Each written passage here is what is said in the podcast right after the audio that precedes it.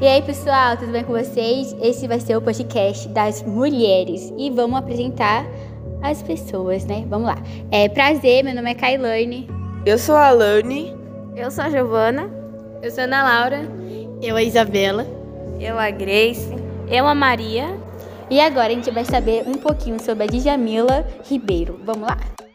Ela costumava dizer que se sente estrangeira. Seu nome é inspirado na palavra que designa beleza em Suali, língua africana. Mas Djamila Thaís Ribeiro dos Santos é brasileira, nascida no litoral paulista, sendo negra como a mais da metade da população. Seu ativismo não poderia deixar de passar por essa questão. É um dos nomes mais conhecidos da quarta onda do feminismo, com atuação focada no feminismo negro. E sua principal plataforma é uma das mais democráticas, a internet. Ao dar voz a uma parcela de mulheres que ainda precisa lutar por direitos que outras já possuem, Djamila, filosofa de formação, virou uma espécie de guia da nova, nova geração.